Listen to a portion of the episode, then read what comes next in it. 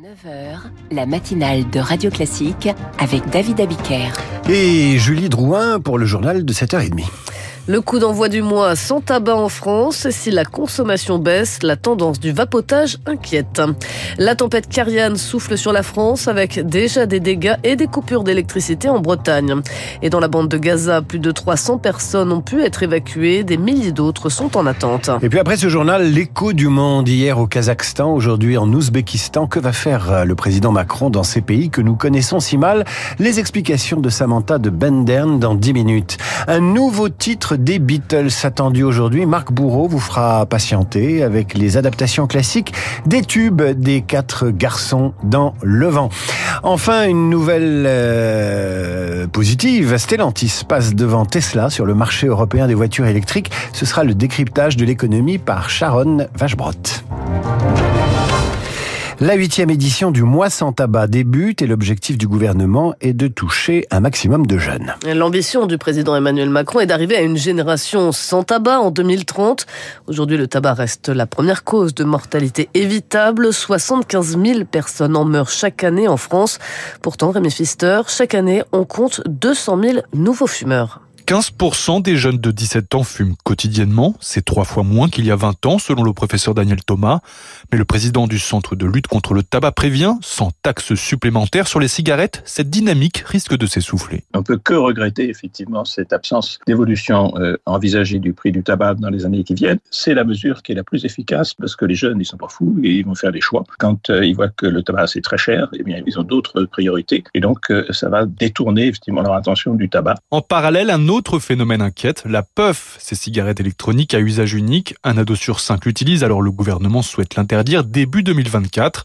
Mais le pneumologue Gilles Dixot redoute également tous les autres produits de vapotage. On a un petit peu déplacé le problème. Tout ce qu'on peut inhaler, quelle que soit la forme, est dangereux pour nos poumons, surtout lorsqu'il s'agit d'enfants. C'est aussi souvent une porte d'entrée dans le tabagisme parce que ce qui joue, c'est le geste en quelque sorte. Porter quelque chose à sa bouche et d'inhaler. Et puis on passe au tabac sans s'en rendre compte, si on peut dire. Les buralistes s'exposent à une amende de 135 euros pour la vente à un mineur de produits à base de nicotine. 90% avouent ne jamais demander une pièce d'identité.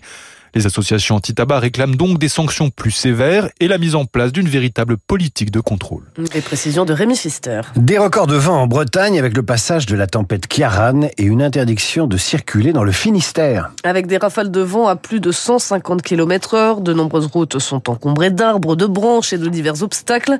La préfecture du Finistère a donc décidé d'interdire la circulation à tous les véhicules, exception faite pour les services de secours.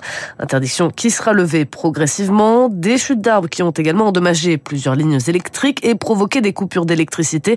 C'est le cas dans le Morbihan, à Ploemer, commune à quelques kilomètres de la pointe du Raz, où a été enregistrée une rafale à plus de 200 km heure cette nuit.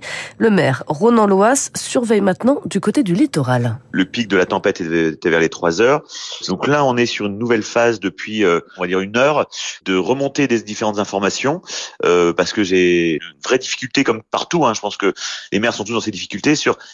quel est l'état de la commune, combien d'axes sont bouchés? Il y a eu aussi un certain nombre de coupures d'électricité sur la commune. Le risque maintenant, c'est qu'avec la mer qui va à nouveau monter, c'est un risque de submersion marine et on a eu des pluies diluviennes aussi parce que la tempête a tellement poussé la mer qu'on est certainement sur un niveau de grande marée, quoi. Une vague de 21 mètres a été enregistrée au large des côtes du Finistère. Tout le quart nord-ouest de la France reste en vigilance orange, notamment donc pour des risques de submersion le long des côtes et de risques d'inondation dans les terres. Au Proche-Orient, le poste frontière de Rafah a ouvert hier pour la première fois depuis le début de la guerre entre Israël et le Hamas. Ce qui a permis d'évacuer 76 blessés palestiniens vers des hôpitaux égyptiens. 335 étrangers et binationaux ont aussi pu quitter la bande de Gaza, dont 5 Français qui travaillaient pour des ONG.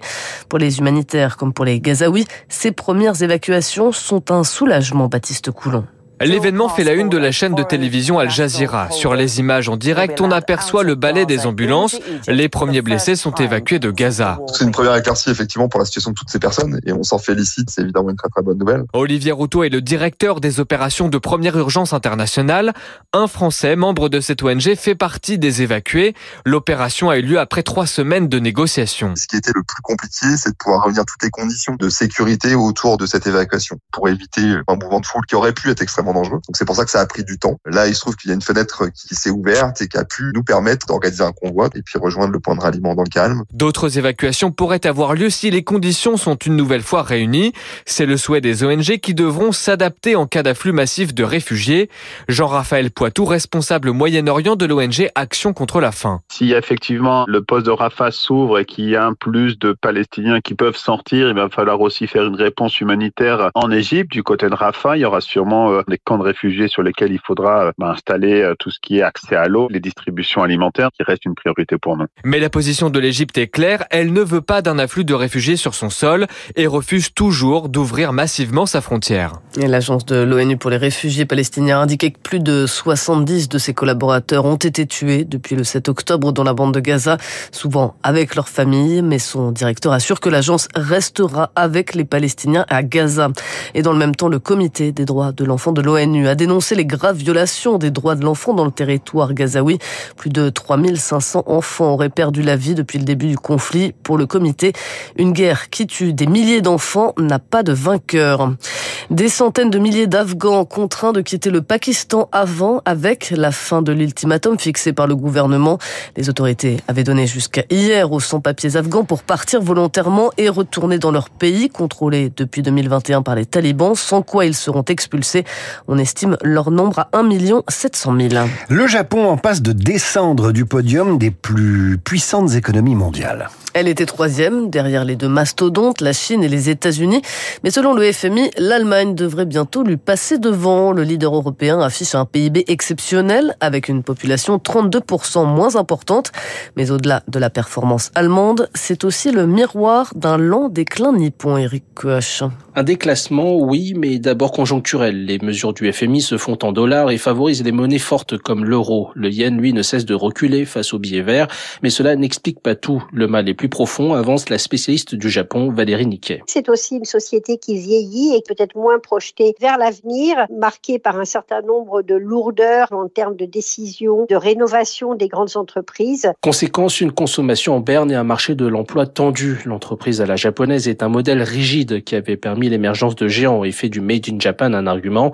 Mais aujourd'hui, c'est avant tout un frein. Le Japon était à la pointe de toutes les innovations. Euh, c'est beaucoup moins euh, le cas. On cite souvent l'exemple de Sony qui n'a plus mis sur le marché de produits extrêmement innovants depuis longtemps. Mais le savoir-faire nippon reste une valeur sûre et l'archipel a encore des arguments à faire valoir. Tempère Joachim Jean, spécialiste Asie chez Mansartis Gestion. Il y a encore des segments sur lesquels le Japon est leader au niveau mondial, notamment au niveau de la technologie de la santé, de l'automatisation industrielle et un vrai potentiel qui peut permettre justement à la croissance de se matérialiser dans les prochaines années. D'ailleurs, le Japon prévoit une croissance de plus 1,8% cette année, tandis que l'Allemagne anticipe une récession à moins 0,4%. Et le Premier ministre japonais a dévoilé aujourd'hui un plan de soutien à l'économie du pays d'un montant équivalent à 107 milliards d'euros afin d'alléger les effets de l'inflation sur les Japonais. Merci Julie, vous revenez à 8h30 pour le rappel des titres. Prochain journal à 8h. Je vous conseille dans un peu moins de 10 minutes le journal imprévisible de Marc Bourreau.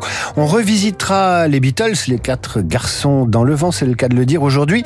On revisitera l'œuvre des Beatles à travers euh, leurs, euh, leurs variations classiques. Ça promet. À suivre euh, dans 40 secondes, l'écho du monde. Mais que va faire le président Macron en Ouzbékistan? Explication de Samantha de Bendern, Radio Classique 7h30.